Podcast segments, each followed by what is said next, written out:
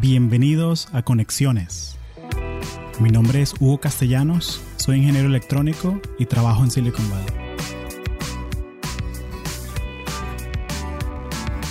Este episodio de Conexiones es traído a ti por Audible, la plataforma premium para compartir audiolibros. Si eres como yo, te encanta aprender cosas nuevas, pero te cuesta mucho conseguir el tiempo para hacerlo. Los audiolibros son una buena alternativa para esto. Los puedes escuchar manejando, haciendo ejercicio o hasta cocinando en la casa. Entonces, ¿por qué no darle un chance a Audible? Puedes ir a audibletrial.com slash latinos y descargar un audiolibro gratis. También puedes seguir el link en las notas del show. Gracias. Mauricio Greco, bienvenida a Conexión. Muchas gracias por invitarme. No sabes cómo me dio gusto cuando me mandaste un mensaje y me diste toda la idea del podcast. Me dio hasta como honor representar a alguien que esté aquí en LinkedIn y sobre todo que quiera hablar en español contigo. Gracias. Uno conoce aquí muchos latinos en Silicon Valley y hay mucha gente de segunda generación que es que, nacidos acá, nacieron acá, que de pronto no lo dominan como tú y yo. Nosotros tú y yo somos inmigrantes, entonces nosotros tuvimos que aprender el inglés. Sí, muy cierto. De hecho, yo en verdad me siento más a gusto hablando en español. El inglés es súper técnico, mi inglés. Todavía estoy como que perfeccionando poder ser así más relajada en cómo hablo el inglés. Claro. Uno bromea, uno como que echa un cuento. Y por eso es que yo quería hacer un podcast en español.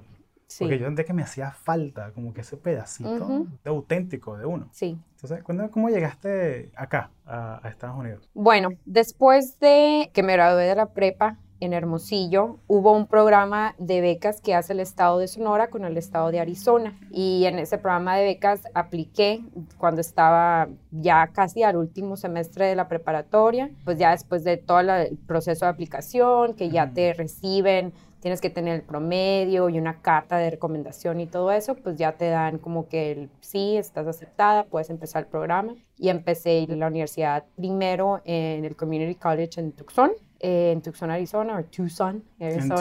En Tucson, como, dirían los gringos. Sí, en Tucson. Claro. Y estuve ahí dos años y cuando me gradué con el Associate's Degree, me transferí a la Universidad de Arizona ya para estudiar Mercadotecnia. Y ahí hice dos años y ya es cuando conseguí el Bachelor's Degree. Excelente. Y me encanta eso porque mucha gente piensa que, no, uh, para trabajar aquí en LinkedIn o en Google, yo tengo que ser ingeniero y de software. Y no vale, aquí precisan gente de venta, de soporte, precisan recepcionistas. Claro. precisan todo, ¿no? De todo. Entonces, muy curioso eso. Pero cuéntame entonces, ¿Cómo hiciste esa transición de venirte de Arizona a Silicon Valley? En cuanto me gradué de la universidad, tuve esa oportunidad de tener un año de la visa de trabajo. Entonces, lo que primero que empecé a hacer es buscar en qué era Monster antes, ¿no? De que existiera LinkedIn, buscar por trabajos en donde sea. Ahora sí que al principio me limité como que nada más en Arizona, pero ya después te lo juro que ya iba como en aplicación número 60 y dije, ya, voy a aplicar a donde sea, a ver qué sale. Y en una de esas oportunidades, el que era el advisor del departamento de marketing, ponía siempre como que, hey, hay gente que está contratando eh, Eller graduates, o sea, recién mm. graduados de la Universidad de Arizona, del colegio de Eller, que era el Business College, ¿no? En ese entonces. Y cuando vi una de las ofertas de trabajo, era para venir aquí a San José, California. Jamás me hubiera imaginado, la verdad, que yo mando mi resumen, mi currículum y me aceptan. Pero sí, o sea, me llamaron por teléfono, hice la entrevista por teléfono y decidieron que me iban a mandar un ticket para volar, haz de cuenta, y venir a San José a la entrevista en persona. O sea, yo creo que encantados, ¿no? De tener a alguien que hablar español, que hubiera estado en esa misma escuela en el Eller, porque en ese entonces la persona que me contrató, el dueño de esa compañía, había mandado una de una de sus hijas a esa misma escuela en Arizona, en el Eller College. Y él estaba encantado con el programa de business que tenían ahí, siempre dijo, ¿sabes qué? Necesito a alguien más de ese programa de business. Entonces me contrataron y empecé a trabajar en ventas por casi cinco años con esa compañía. Y cuando llegas a ventas, ¿estás haciendo ventas por teléfono? Por teléfono. Ah, ok. Entonces por eso tenía que Todo en fue inside sales y tenían un territorio de California, era lo que empecé haciendo, y en la compañía que estaba era de construcción. Entonces, imagínate, había muchísima gente que hablaba en español. Cuando estás hablando de alguien que está involucrado en lo que es construcción, tenemos a mucha gente que o hacía sus pedidos en español o que estaba aquí mismo en California y como que es muy común de que vas a estar hablando en español con ellos. Casi siempre empiezan todos en inglés y en cuanto no tanto acento, es como que, ¿de dónde eres? Y yo, no, pues soy mexicana. Y ya como que empiezas a hacer toda la conversación y haces hasta muy buena relación con ese cliente, ya que se dan cuenta que puedes y que sabes hablar en español. Claro, esta gente habla mi idioma y, y no solo español, sino que habla mi cultura, o sea, como que entiende que, no, vamos a tomarnos un café y es dos horas. o sea, como que tienes esa, esa idiosincrasia, ¿no? Que son cosas que son muy difíciles de, de enseñar y también de, de contratar. Claro. como que si quieres que tu equipo tenga ese sabor, es, está peludo. Y cuando estás trabajando en Inside Sales, me da curiosidad, ¿te gusta hablar por teléfono? Me encanta hablar por teléfono. Bueno, ya está en tu skill set ahí ya. Y es que es antes de que tuviéramos tanto contacto con mensajitos, ¿no? Ahorita es puro text message, pero yo siento que cuando empecé en Inside Sales era de estar en el teléfono todo el día y me sentía muy a gusto, como que ya empiezas a, no sé, te sientes hasta como que haces tu propia voz eh, en ventas cambia, así como que cuando estás hablando profesionalmente a como estás hablando con tu familia y amigos. Claro que ya con el tiempo, como vas conociendo a tus clientes, pues ya te relajas más, pero al principio es como que, hola, buenas tardes, gracias por hablar a, no sé, la compañía, ¿no? Que sea. Al oír el tono, serán las tres horas, 40 minutos. Sí. sí, no, eso, eso, y creo que es algo con el podcast también, que uno juega porque es teatro de la mente, la gente se imagina lo que se quiere imaginar. Así es. Yo me he dado cuenta que mucha de la gente con la que yo trabajo son como que bien introvertidos y prefieren mandar texto, email, IM, pero el teléfono es como una fobia así a lo de la... Sí. Oye, tan chévere que a veces dos minutos, una llamada de dos minutos es mejor que 40 mensajes, ¿no? Exactamente. Y eso me tocó aprenderlo. Yo digo que me ayudó muchísimo estar en ese puesto de ventas, o sea, en el interior, porque pues me forzó, la verdad, a tener que hablar por teléfono y estar siempre como que haciendo varias cosas al mismo tiempo.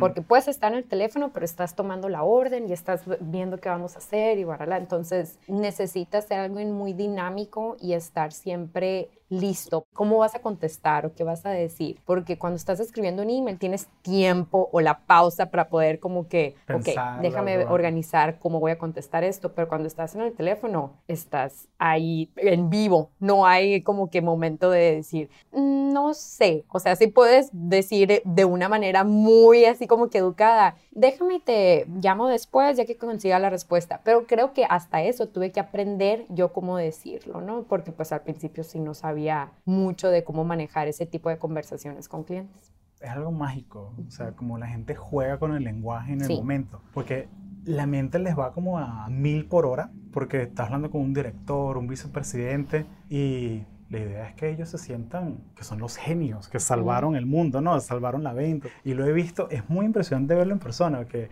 oye, Marisol, yo entiendo un poco de esta tecnología que estás hablando, pero por el beneficio de los demás en el cuarto, ¿podrías explicarla de nuevo? Esa persona no sabe lo que estás hablando.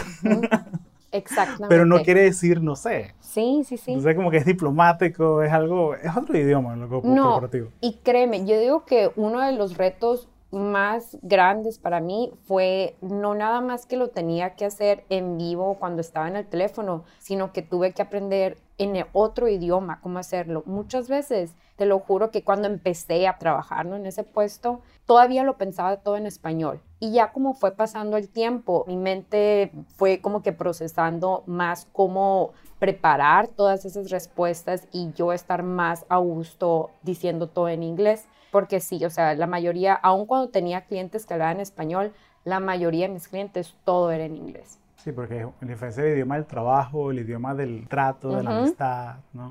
¿Por qué decidiste cambiarte a, a Dell? Después de estar trabajando en esa compañía los primeros años que me vine a San José, me regresé a México porque mi mm. visa de trabajo en ese entonces se había vencido y no pude renovarla.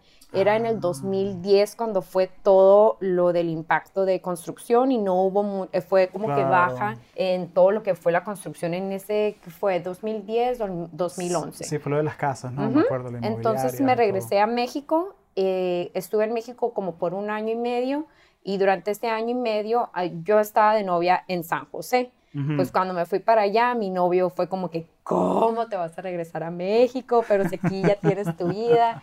dije, bueno, pues, o sea, no, somos novios, no estamos casados ni nada, pues yo me voy otra vez a México. Yo feliz, la verdad. Disfruté tanto estar con mi familia después de tanto tiempo de estar separados, pero fueron como unos seis meses que estuve ahí y durante ese tiempo mi novio fue a México, nos eh, me dio anillo, nos, eh, nos comprometimos eso. y ya después, como unos ocho meses después de eso, nos casamos y ya me regresé yo a Estados Unidos. Cuando estuve aquí otra vez en San José, en cuanto pude trabajar, lo primero que hice, dije, bueno, pues ya estuve mucho tiempo con esta compañía, yo creo que ya es tiempo para mí, sobre todo ya sabes cómo se aquí es en el Silicon Valley, de que todo el mundo se mueve compañías muy rápido. Sí. Entonces yo no había experimentado eso, había estado con la misma compañía durante cuatro años, por eso de las visas de trabajo. No hay mucha flexibilidad, pero ya una vez que tuve el permiso con una green card, dije, bueno, pues ahora ya puedo aplicar a donde sea. Y empecé eh, o decidí meterme a algo que fuera en tech. Ya ve que hay mucho de aquí de tecnología en el Silicon Valley y una de las partes a donde apliqué esta vez fue a Dell, aquí en Santa Clara. Y cuando fue más o menos como en finales del 2012 es cuando empecé a trabajar con Dell en Santa Clara, en ventas, en Inside Sales. Excelente. O sea, como que ya descubriste que tienes ese skill. Sí. Que sabes influenciar por teléfono, hacer forecasting, organizar tus métricas, construir esa relación. Así es. Ahora lo que quería era una compañía más grande, en verdad, donde pudiera tener un impacto. Siempre como que estuve buscando en dónde puedo trabajar que pueda tener un impacto con Latinoamérica. Sí que padre trabajar con clientes que hablen en español, pero siempre como que me motivaba a decir, bueno, pues si soy latina, mexicana, trabajando en Estados Unidos, creo que una forma de pagar por toda esta educación que recibí en Estados Unidos es dando oportunidad a latinos de aprovechar algún producto o servicio que se ha creado aquí. Entonces, siempre pensé, si me voy a Dell, es una compañía grande, igual y empiezo con un territorio en Estados Unidos, pero más adelante me podría meter en Latinoamérica. Y me da mucha curiosidad porque cuando yo pienso en impacto, yo pienso cuántas veces al día yo abro LinkedIn por información, para leer artículos, para hablar con amigos, con contactos, para conocer gente. Yo creo que es, la aplicación que yo uso más en mi teléfono. O sea, creo que después del WhatsApp, yo creo que es la que más uso en el teléfono. ¿Te acuerdas cuál fue tu primer contacto con LinkedIn? O sea, como usuaria, como, ¿cuándo fue que llegó a tu radar? Pues cuando estuve aplicando para volver a empezar a trabajar, una vez que ya me casé y me regresé a vivir a San José, LinkedIn ya era como que una de las opciones para buscar trabajo y tener tu perfil profesional. Entonces ese fue mi primer contacto. Nunca lo pensé como que compañía trabajar en LinkedIn, pero era la plataforma que usaba para, o sea, buscar por trabajo y estar en conexión con otra gente que trabaja en diferentes compañías y me, me, empecé como que a dar cuenta de que, oye, pues está bastante padre estar con esta aplicación y de casualidad una de mis vecinas trabajaba en LinkedIn, pero nunca se me ocurrió preguntar a ella de que, oye, ¿cómo es trabajar en LinkedIn? ¿Sabes por qué? Yo que me limité mucho a lo que estamos platicando de que no soy ingeniera, porque ella es ingeniera y es product manager y está siempre como que en otro rango, en otra organización, que yo no me veía cómo iba a poder entrar a LinkedIn, o sea, qué puesto voy a tener en LinkedIn. Y por fin como en un año y medio de platicar con ella acerca de mis aspiraciones y de que cómo me gustaba trabajar mucho en donde estaba en ventas en Dell, pero no hablaba español. Y ella siempre me decía, ¿por qué no buscas una compañía donde puedas hablar español? O sea, eres bilingüe, tu español está perfecto, no es como que tienes que traducir ni nada, hablas muy bien el español. Se deberías de buscar en LinkedIn. Y una vez ella vio de casualidad un puesto bilingüe en LinkedIn. Me dijo, ¿sabes qué? Están buscando a alguien en el soporte técnico y que hable español. Aquí en las oficinas de Mount View, en ese entonces estaba para ver si quieres aplicar, yo te, o sea, yo puedo ser tu persona que te haga la referencia, ¿no? Y yo, ay, pues perfecto, con miedo. La verdad, nunca me imaginé que me iban a seleccionar a mí, alguien que no tenía nada de background en tech, otra que haber trabajado en Dell, pero pues dije, bueno, pues a ver cómo me va. Y sí, muy bien, o sea, como unas, no te voy a mentir de que tardó mucho, como unos dos meses después de haber aplicado ese puesto, por fin me hicieron la llamada y me invitaron a ir a la entrevista en persona, me hicieron todo el estudio de comprobar como quien dice que hablo español, que entiendo español, que sé escribir español.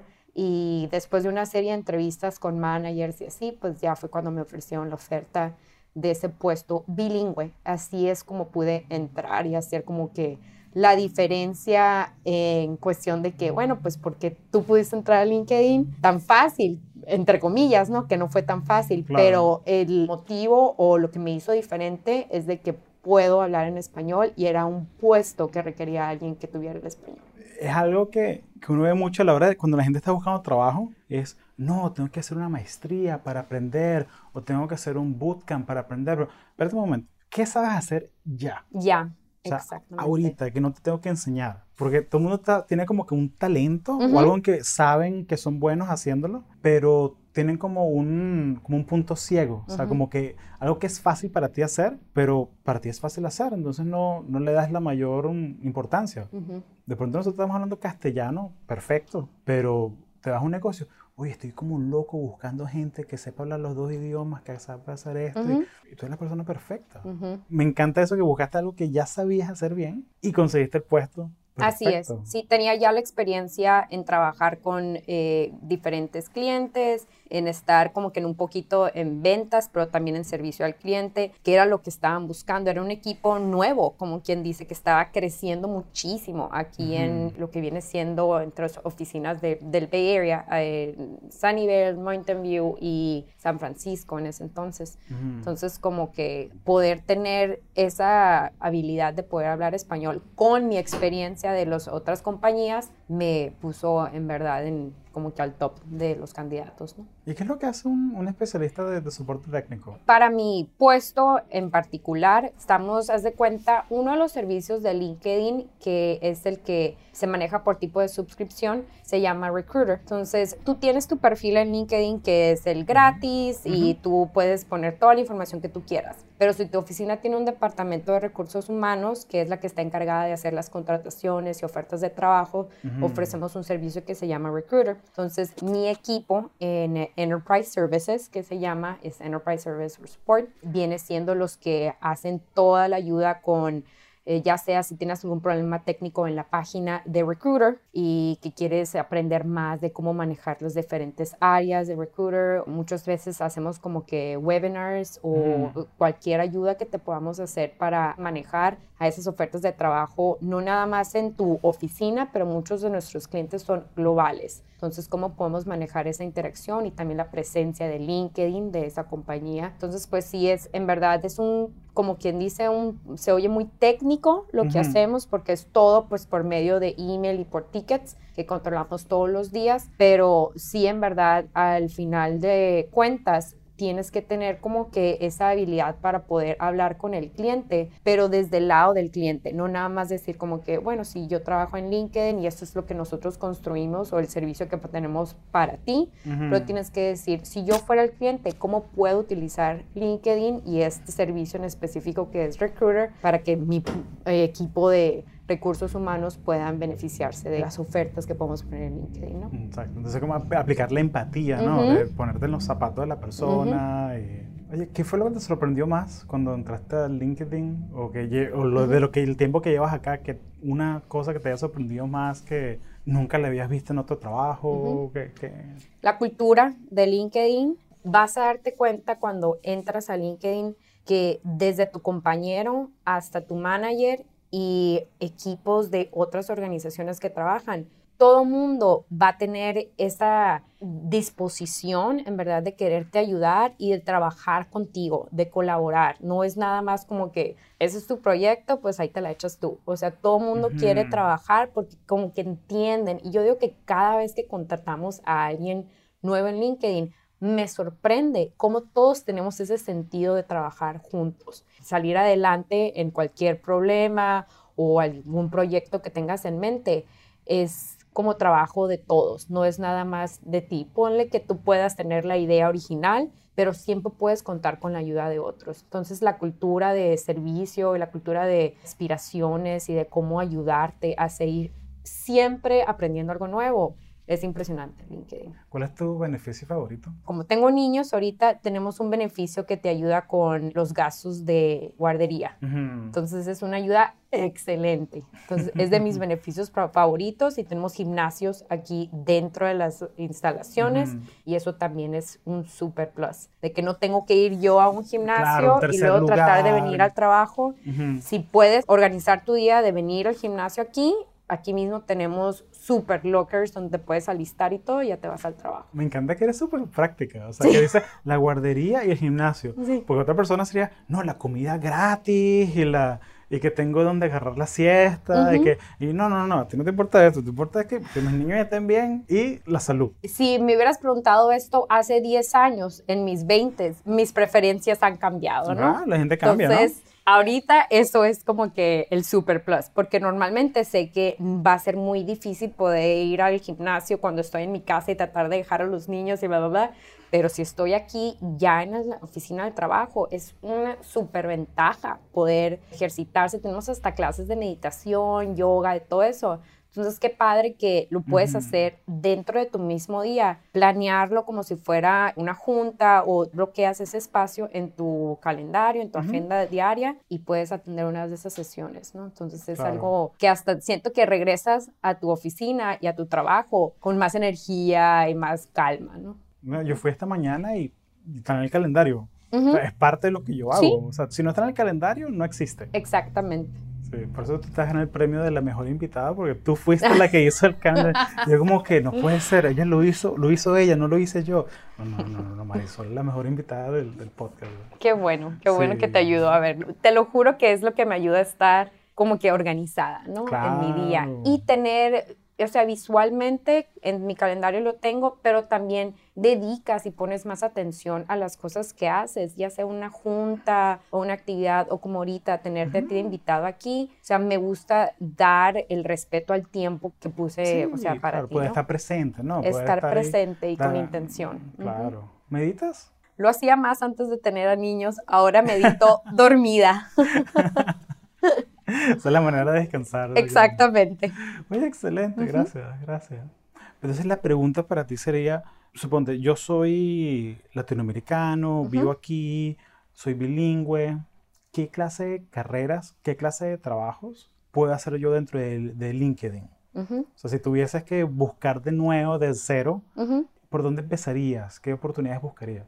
Si tú te sientes que tienes muy buen idioma en español, yo daría preferencia a esas oportunidades que ya estamos contratando para gente que hable español, porque los tenemos en diferentes oficinas. Entonces, si tú eres que alguien, alguien latino que hable español 100% y que también tiene esa habilidad de poder moverte a diferentes, porque pues no necesariamente lo tenemos en una oficina, ¿no? No siempre está, si tú lo quisieras en Estados Unidos, pero si dices, no, ¿sabes qué? Veo que hay una oportunidad en Dublín, en Irlanda, es donde tenemos la otra oficina, o tenemos otra oficina en Sao Paulo, en Brasil, que también contrata mucho a gente que hable portugués y español. Entonces, si tú estás en esa edad en donde dices, me puedo mover a donde sea con tal de que sea la compañía correcta y el puesto correcto, eso ya te pone en la trayectoria de que, ok, vamos a ir identificando qué es lo que quiero trabajar. Entonces, pone que ya tienes idioma, ya tienes la flexibilidad de poderte reubicar o irte a otra ciudad, otro país. Y la otra que sería excelente, ya que identifiques,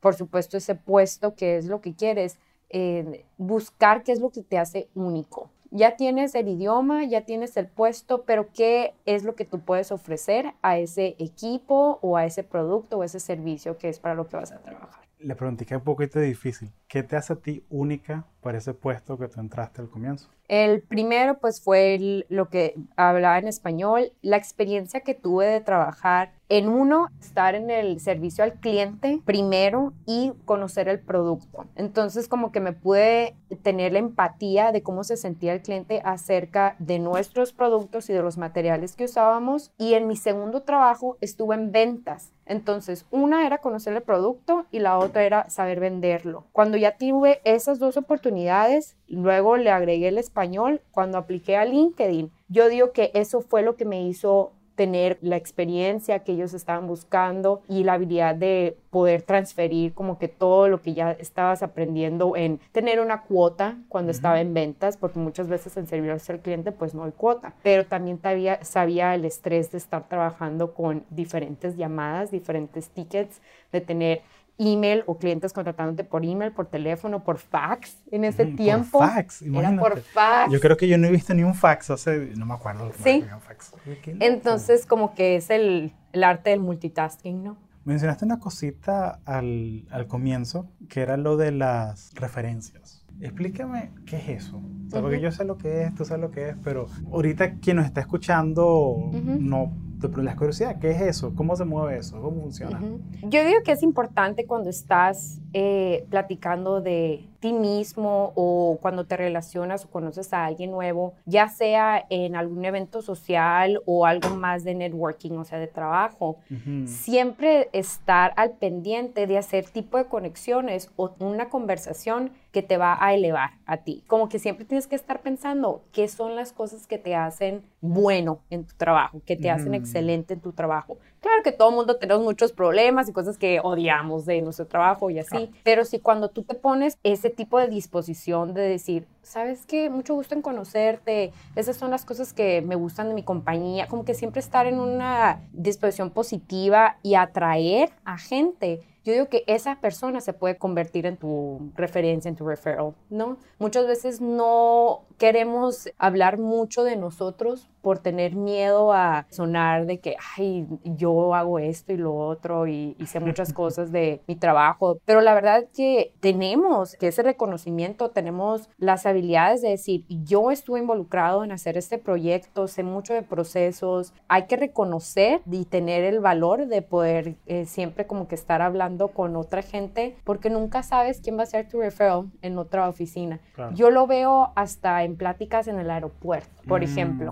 Llegas al aeropuerto, estás esperando por tu vuelo, te sientas en el bar o en el restaurante. Muchas veces yo lo que hago es tratar de evitar mi teléfono y comprar una revista, porque siento que si compras una revista, alguien enseguida de ti es más dado a poder platicar contigo que si cuando estás en tu teléfono, porque siente como que está distrayéndote, interrumpiendo algo, sobre todo que podemos muchos estar trabajando desde tu teléfono, pero si estás leyendo una revista es como que, ah, qué buen artículo o así. Ese tipo de conversaciones que puedes tener con alguna persona extraña, sobre todo en aeropuertos o en eventos así de networking, nunca sabes en dónde va a estar alguien que puede estar interesado en conocer más de lo que tú haces, de quién eres y en verdad que esté contratando o que diga, así como me pasó a mí, oye, tú hablas súper bien español, sé que siempre has ganado, el, me acuerdo esa vez, había ganado un reconocimiento de las mayores ventas en mi territorio. Y mi amiga me comenta, o sea, mi vecina me dice, o sea, ya estás lista tú para irte a otra compañía. Entonces, como que yo nunca lo pensé,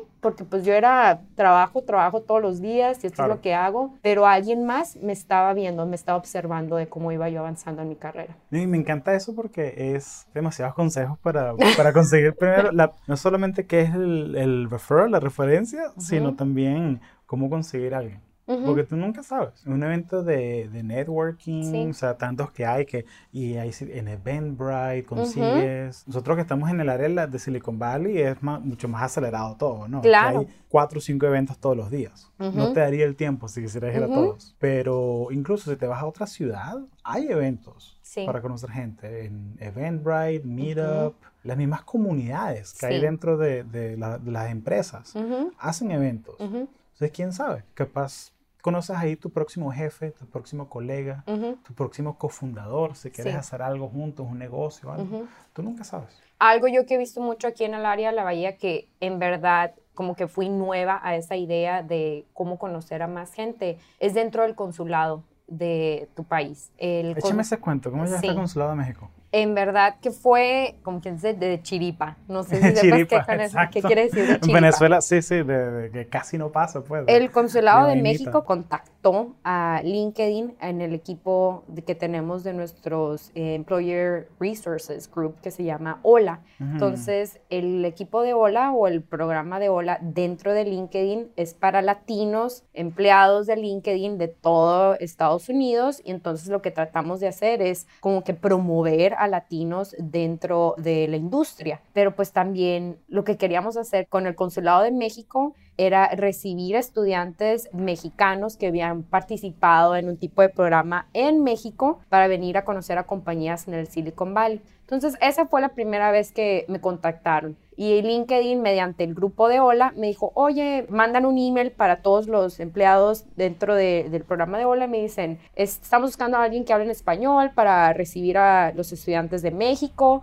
Eh, simplemente quieren como que una presentación de cómo hacer su profile, en, su perfil en LinkedIn. Entonces yo fue la primera vez que me involucré con el Consulado de México, pero me hice contacto con la persona del Consulado de México en San José y de ahí en adelante, siempre que había un evento de que empresarios de México vienen al consulado y quieren conocer LinkedIn, yo era su punto de referencia eh, dentro de LinkedIn, pero me dio la oportunidad de muchos otros eventos para poder conocer a gente dentro del área la veía interesada en LinkedIn o también para promover LinkedIn en México en particular, ¿no? Pero me daría mucha curiosidad de que otros, a lo mejor otros consulados de otros países dentro del área de la bahía estén haciendo este tipo de eventos. Estoy segura que a lo mejor lo hacen, ¿no? Seguro que lo hacen. De pronto no es algo que hay un portavoz, no lo prueban tanto, pero sí sé que hay unas cosas muy interesantes pasando con, el consulado de México porque tiene el tema de la Alianza del Pacífico. Entonces sé que cualquier persona de que sea ciudadano de la Alianza del Pacífico, de Colombia, de Perú, de México, de creo que Chile también, pueden ir al consulado y tienen un coworking, que es para gente que quiera hacer sus proyectos. Claro. Entonces, ¿tú sabes lo caro que es tener una oficina en Downtown San Francisco? y que te la dan así de gratis, o sea, un espacio con wifi, con café, con agua, como para trabajar. Oye, qué excelente, sí. así. Entonces, yo digo que eso, siendo latino y como que buscando oportunidades, fuera de Eventbrite, como tú yo lo, lo mencionaste, o muchas compañías ofrecen, o sea, muchos diferentes como que TED Talks y conferencias abiertas para todo el mundo. O sea, de hecho, LinkedIn ofrece dos tipos de conferencias que son para clientes, ¿no? No es necesariamente solo para gente de LinkedIn o para empleados de LinkedIn. Entonces sería muy interesante yo, si estuviera ah, otra vez buscando trabajo, empezando desde cero, yo digo que me pusiera a buscar todo ese tipo de fundaciones, porque hay muchas fundaciones en diferentes ciudades, aquí sobre todo pues en el Silicon Valley para hispanos, para latinos, y ver qué es lo que están, cuáles son los eventos que están eh, promocionando o que hay donde puedo involucrarme, ya sea voluntariado, de decir, bueno, pues yo voy y ayudo,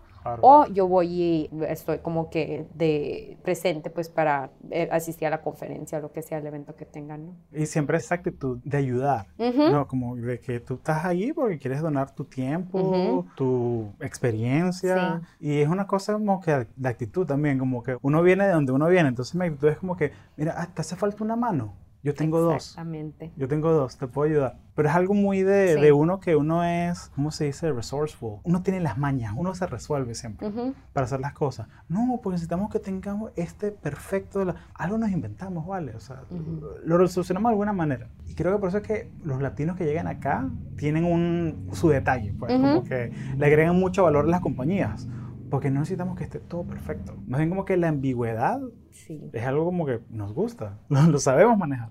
Sí. ¿Algo más que te gustaría agregarle a esta gente que nos escucha, que son latinos, que trabajan tecnología, que quieren aprender de este mundo de tecnología? Claro que siempre está la idea de seguir este, tomando cursos, sobre todo que tenemos ya muchos cursos en línea que te pueden ayudar que muchas veces nos limitamos en decir, no, pues es que no puedo volver a la escuela, no tengo el tiempo, no tengo eh, el dinero para poder invertir ahorita, pero ya existen tantos cursos en línea que tú puedes tomar para poder aprender algo nuevo, ya sea algún programa o alguna certificación. Entonces yo no recuerdo haber tenido cuando yo me gradué de la universidad esa idea de decir, oye, pues no sé la verdad cómo usar este programa que veo aquí en la descripción de este trabajo que dice que debería de saber cómo usar, no sé, algún programa de diseño, si estás aplicando para diseño gráfico, cómo saber usar este programa. Ahora ya existen muchos cursos que puedes hacer tú para seguir buscando ese siguiente nivel y poder estar como que siempre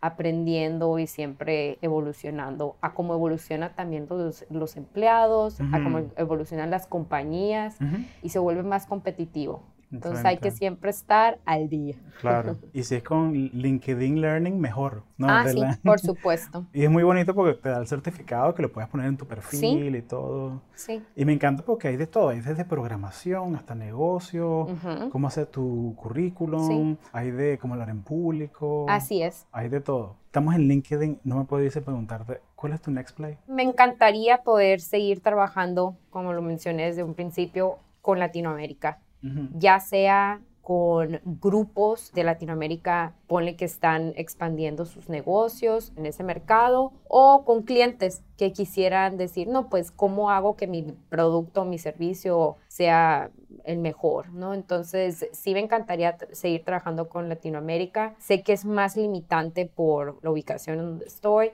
pero ese sería como que el sueño, ¿no? El siguiente Next Play. Excelente. Bueno, Marisol, muchas gracias. Gracias, muchísimas gracias a ti, Hugo.